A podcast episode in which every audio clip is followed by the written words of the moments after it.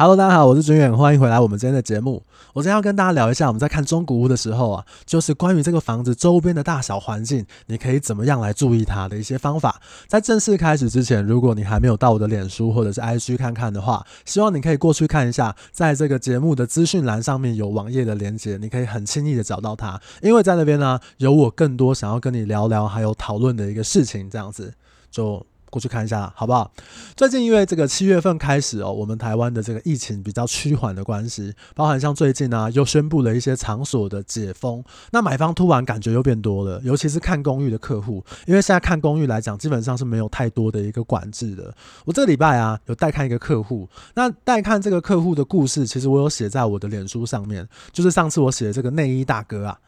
这内衣大哥呢，是我的一个同事带看我接的房子，那大家看了之后有喜欢有评估啊，所以就我们就来跟他沟通这个价格的部分。那沟通起来，其实在讨论价格的时候，立场难免会有一点不一样，或者是说可能讨论就稍微激烈一点点。当然，他突然就蹦出一句说：“他说讨论价格哪有像你讲的那么麻烦？我也买过几间，卖过几间房子，啊，你们中介就是赚走路工嘛。”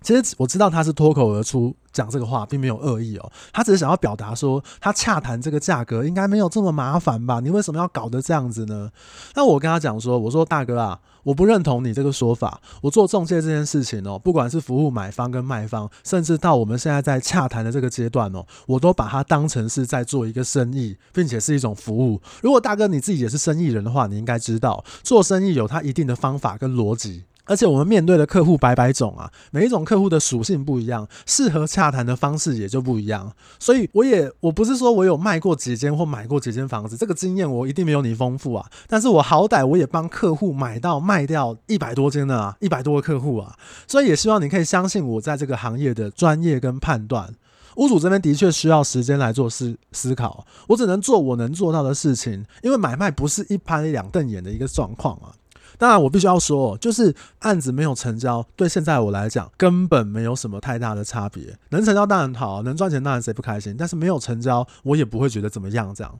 那后来这个内衣大哥啊，想了一下，他也理解了，他他就呃加价，然后付斡旋，然后并且签名这样。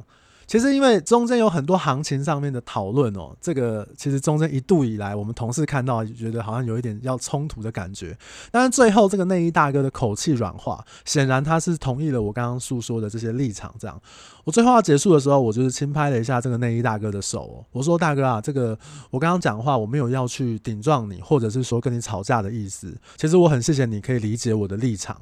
那后来他在带这个他的家人在看第二次的时候，明显那个口气啊就和缓非常非常的多，所以其实我自己也蛮开心的啦，因为就是也跟他聊了很多房子啊，或者是关于这个房地产市场我的一些看法这样。其实最开心的事情是说，我很开心。我的立场可以被理解，因为你知道吗？我们在房仲业服务哦，有两种难沟通的客户。第一种就是住外星球的，拒绝沟通的，地球上面的语言是没有办法跟他沟通的，他就是听不懂你讲的话。那我觉得你听不懂我讲的话，或我听不懂你讲的话，我们沟通没有在一个频率上面，我觉得也没有关系。但是啊，有些人会希望用他的思维来告诉你，他讲的那一块是正确的，他讲的那一块才是真理。我觉得这可能就不太对啊，因为我觉得这个你如果如果不能理解我的想法，那我不能理解你的想法，那你可以另请高明啊，或者是说我可能有别的客户要服务这样，所以这种客户就服务起来就会比较累一点。那另外一种啊，就是像这个内衣大哥一样，他可能原本的防备心很强啊，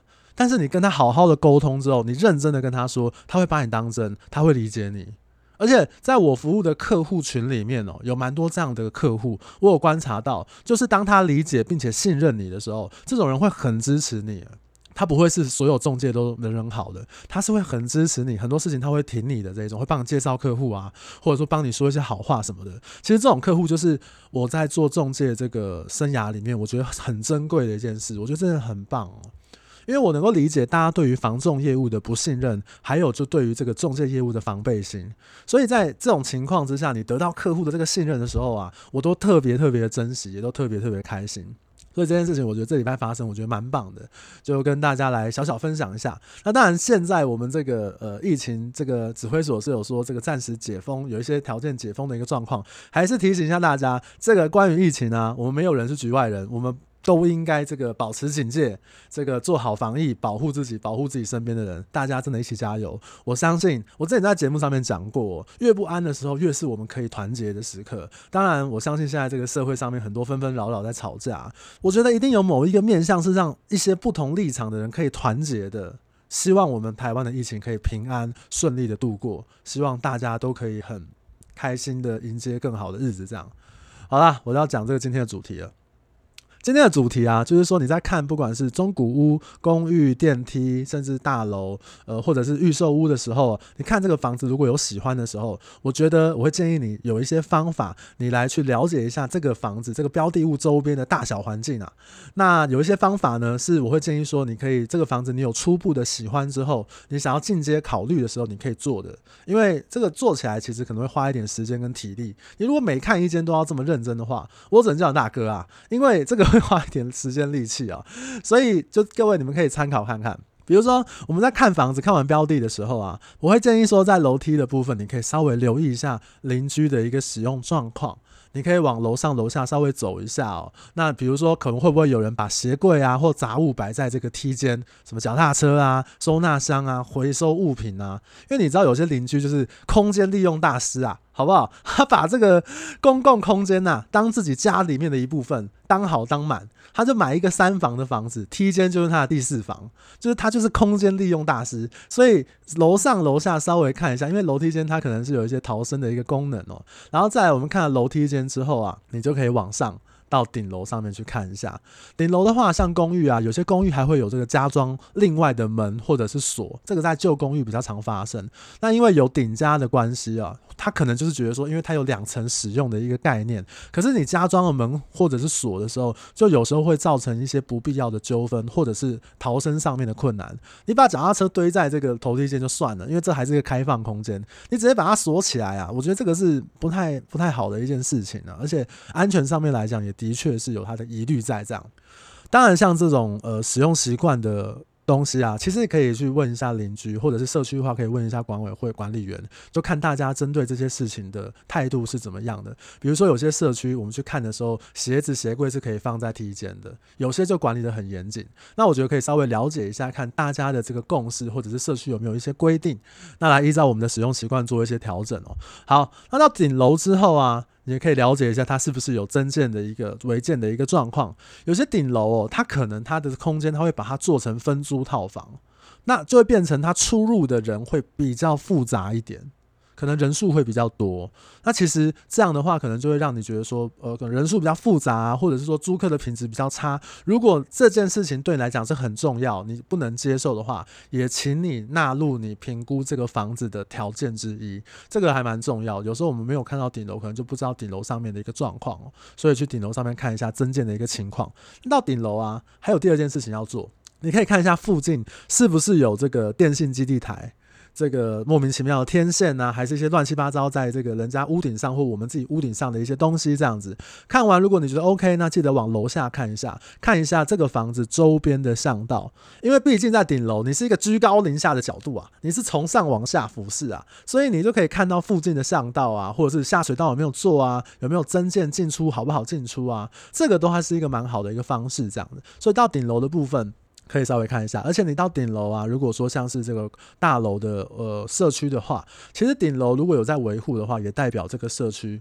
它在运作维护公设这一块是比较用心的，这个可以评估一下。然后再来啊，如果你看屋的时间是白天，你可以到房子的附近去晃一下这个巷道的部分，看是不是会有一些这个恶意占用啊，或者说停车就是阻挡你进出动线的这个部分。附近的这个商家邻居啊，可以稍微询问一下，你就会得到一些就是在地人才会知道的资讯，仲介可能都不见得知道。比如说，可能有某个宫庙，它会有定期就是宗教活动封路的一个状况，或者是现在在施工的什么样的公共工程，它可能会有造成什么样的影响等等。所以，如果你看到这个商家或邻居的时候，其实我都蛮鼓励客户可以来做一个询问，或者我来帮客户这边来做询问的这样子。白天看完之后啊，我会提醒你，晚上的时候最好在附近也绕一下啊。晚上看附近的巷道有个好处，就看看附近好不好停车啊，下班时间啊。有些区域你知道，回家也是一位难求。你白天去这个台北市中心上班的时候一位难求，你晚上加班累得跟狗一样，回到家之后还是一位难求，你就双重伤害，你知道，这是很恐怖的一件事情。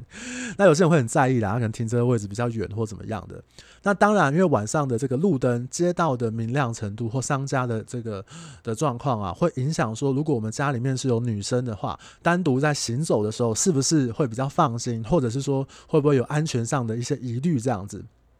我举个例子哦，我们以前在带看的时候，常常会有人客户会问说，诶，附近有一个学校，那住学校附近好吗？那我今天不是要讲这个这个住学校附近好或不好哦。如果是学校的话，晚上你可以看一下是不是有夜间部，比如说我。我举我自己为例，我大学的时候就是读夜校，那这个下课时间啊，可能九点或十点，就大家一起下课。因为摩托车以前我们都是停在这个学校里面的，那学校里面是禁止发动的，所以大家就会迁到这个校门口，然后统一发动。你知道那跟飙车场有什么两样？各种各样的车啊，在那边发动，哇，吵得要死。然后那种改装车啊，改装馆的啊。不好意思，我大学的时候呢，我有两台挡车，那我有一台挡车啊，就是 NSR。如果你跟我年纪差不多，或者是你比我年长一点的话，应该就知道这个 NSR 地狱快马不得了，这二行程超吵的，就是你会看到那种管子小小的，然后很吵，声音很尖锐的那一种。就是我全力大力催油门的时候，整条路上都知道，干军远来了，那很恐怖啊！就是那个 追梦人时期的时候，我以前小时候很喜欢这个骑车跑山路啊，所以我那时候就。一台这样子的一个车很吵，真的很吵。诶，我想到一件事情呢，就是我以前大学同学啊，我跟你讲，还有一个更好笑的是，跟这个没有关系，我岔题一下，就是他跟人家都是讲说他自称自己是车神，跟人家自我介绍说，诶，你好，我是车神，他要骑一个塑胶车一二五这样。然后因为我下课回家的时候，都会有跟他很长一段路是同路的，那其实常常就会看到他那边骑车骑一骑之后，他就站起来，就可能抖一下肩呐、啊，然后扭一下屁股啊，还是站起来，就是那边然后身体痒还是怎么样的。我真的觉得，就不知道你你你这个岁数活到像我们这样子，这个三十几岁的时候，这个岁数啊，你还会不会站起来骑车？还是你终于发现，在我们眼中这件事情就是一个低能儿？我真的觉得很好笑啊！这低能儿才会做这样的事情吧？我跟你讲，他是常态的，他就每次骑车，他就站起来扭一下屁股啊，动一下肩膀啊，动一下腰啊，好像骑车这件事情他准备要蓄势待发一样。哇靠，那真的是不得了！好，拉回来主题，你在晚上附近绕一下周边的环境的时候，你可以在地板上面看到一下邻居素质是有可能的，比如说地上有没有一些垃圾啊？呃，乱丢的一个状况。那遛宠物的时候，遛狗的时候啊，这个垃圾，呃，它的排泄物有没有帮它这个清好啊，帮它整理好啊？或者是说，可能就是呃，大家摩托车停得很乱啊，还是说车子都乱七八糟等等的状况？其实你会发现到邻居素质。那讲到邻居哦，我想到一个例子。其实我们中介有时候对邻居真的是又爱又恨，你知道？因为有些人会讲实话，有些人不见得会讲实话。我举一个我以前听过的例子哦，在台北市，呃。我们在接委托的时候，可能都会去跟邻居稍微问一下、查访一下，说这个房子是不是凶宅啊？那附近有没有这个呃发生类似这样的一个事情？这样会稍微问一下邻居，因为如果是老邻居的话，多少应该都会知道这个状况嘛。那我们之前台北市有一个案例是这样子，就是我们接到委托之后，也有查访过他对门的邻居，邻居说没有啊，这个屋主很好啊，怎样怎样的。那后来经过努力之后，这个房子就顺利成交了。成交之后啊，买方也就是呃搬进去住了。搬进去之后，你知道这个邻居突然跳出来了，他就跟这个买方新的这个屋主讲说：“哎、我跟你讲，哎、不好意思啊，你怎么会买这个房子啊？这个房子二十年前曾经发生过这个非自然身故，是什么我忘记，好像上吊还是什么？二十年前有发生过这样的事情，你怎么会买这个房子？这个房子不好啊。”然后这个买方很生气啊，就来跟我们同事讲啊。然后我们同事就哦，奇怪，我我明明有问过那个屋。对门的那个屋主为什么他会这样讲？后来他们就对质，然后你知道对质之后，这个对门的这个邻居屋主啊，他就说啊，没有啦，因为我就想说，屋主在原本屋主在卖的时候，我不要去挡他的财路，你知道，我不要讲一些五四三。啊！可是新的屋主住进去之后，我又觉得我不讲又良心不安，我又觉得哇，这就可怜呢。这个来竟然来住一个这样子的房子，我当下那个同事啊，听说他那个时候真的是白眼翻到后脑勺。他说：“哇，大姐啊，你怎么不早点讲啊？这种事情早点讲就好了，我们就直接跟买方做告知就好了。因为你知道，很多时候就是有这种，我知道这个情况其实应该蛮容易发生的，不管是呃，比如说非自然身故啊。”我要讲一个例子，我们有时候这个邻居想要跟屋主买这个房子，他会怎么样？他会破坏啊！他就是我们去带看的时候，邻居只要遇到我们中介带看，只要看到客户的时候，他还说：“哦，这个房子很老啊，很旧啊，社区怎么样怎么样，然后住这边很不舒服啊，怎么样的。”然后你知道吗？他在私底下就会去找屋主，然后表达出他高度想要买的这个意愿。然后他就会说：“哦，好欣赏你的房子，我好希望你的房子我买下来，我可以两户打通，或者是我可以帮我的家人，就是我们两个住对门户，完全是两张嘴脸。”这种客户、这种邻居，我们碰过超级多的，就是他很会用那种。就是见不得你好那个角度来破坏，然后他就是想要自己买。那通常呢，我们也不怕他跟屋主自己买，可是呢，他跟屋主现在出的价格又非常非常的低，哇，他就是我们这个呃成交上面的一个很辛苦的一个这个路障啊。所以有时候我们邻居上面的资讯，我们还是要做一个判断的这样。好啦，那我要继续往上讲，就是周边有一些重要的这个设施哦，有一几个地方也要提醒你们大家的。呃，内政部其实有要求我们中介业在做不动产说明书里面，必须要标明周边重要的环境设施。所以你可以看一下这个中介公司提供的不动产说明书，上面都会列举。那我要讲一下，什么叫做这个重要设施呢？我举几个例子：学校、市场、警察局、体育馆、行政机关、医院、变电所。寺庙，或者是那种公墓啊，或者是那种明显的那个，就是肉眼可见的那种私人坟墓啊，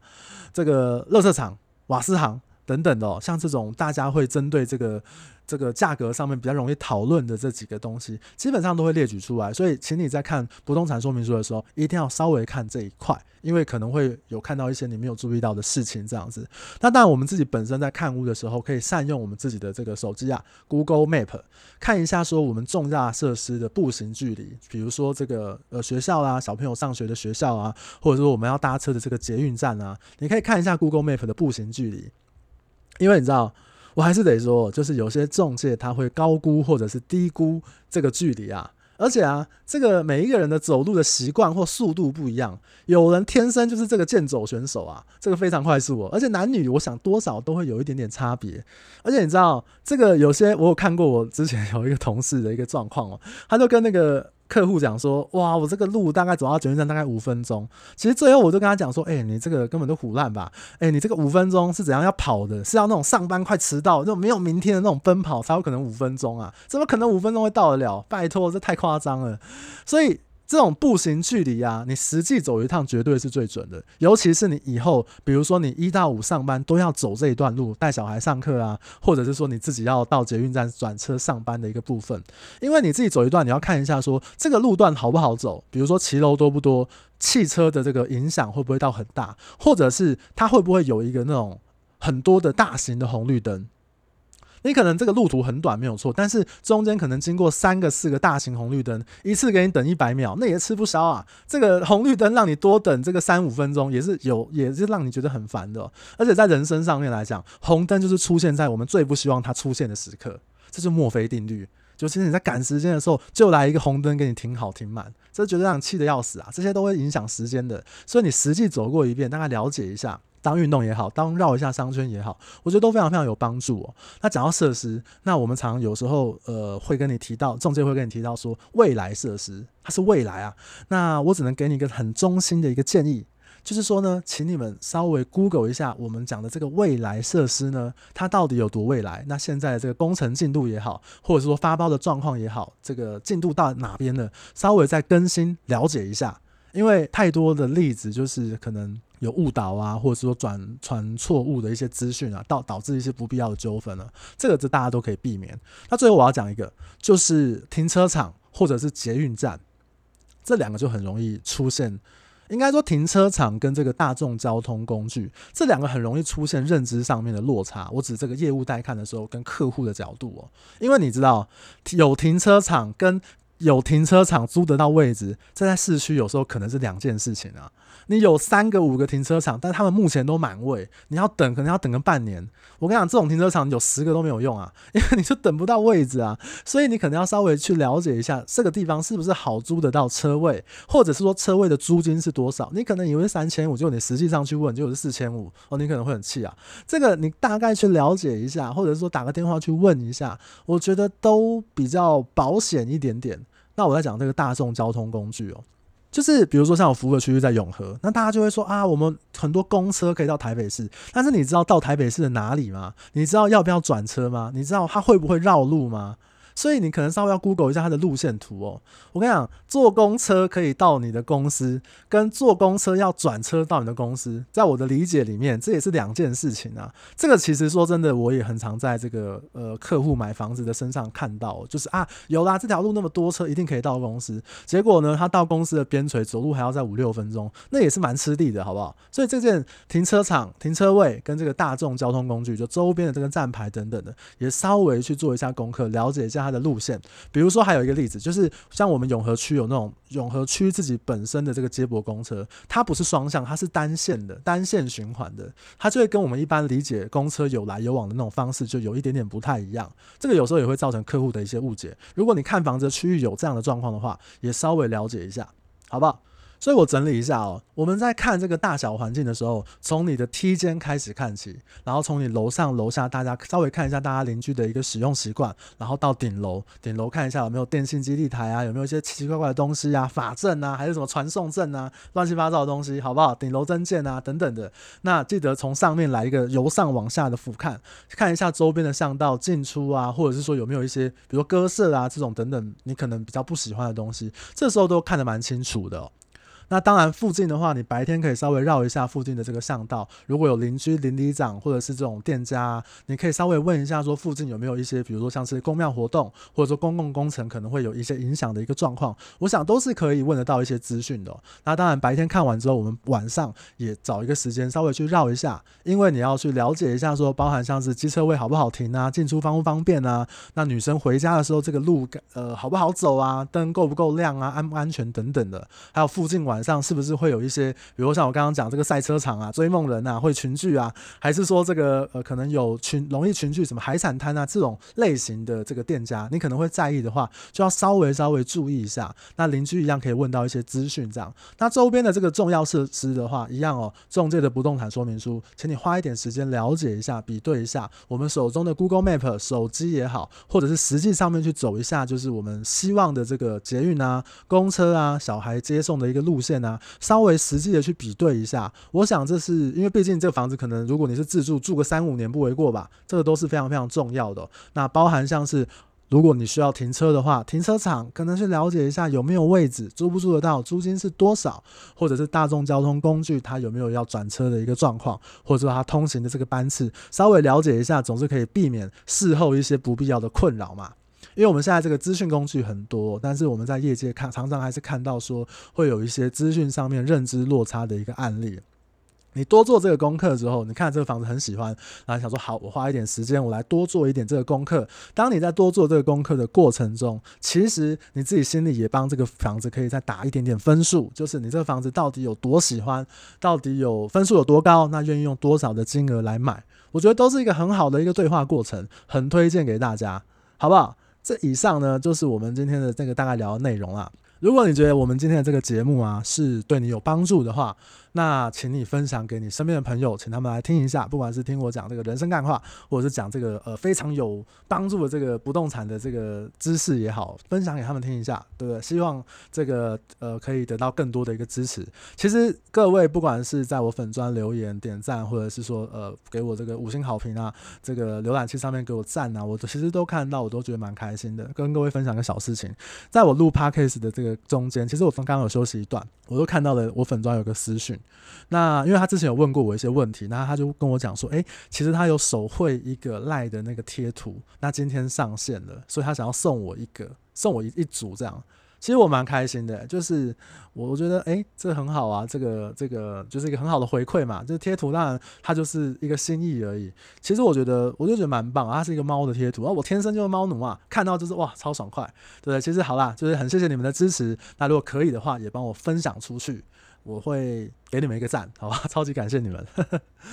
好啦，那今天我们就聊到这边。下礼拜啊，我要先预告一下，没有意外的话，我会去专访一个很棒、很赞的一个人，然后跟他聊一聊关于勇气的一些事情。时间上面我大概都调好了，而且下礼拜对我来说是一个非常非常重要的日子，是什么呢？我就下礼拜跟你们再报告分享啦。好啦，那我们今天就聊到这边，我们就下周见啦，大家拜拜。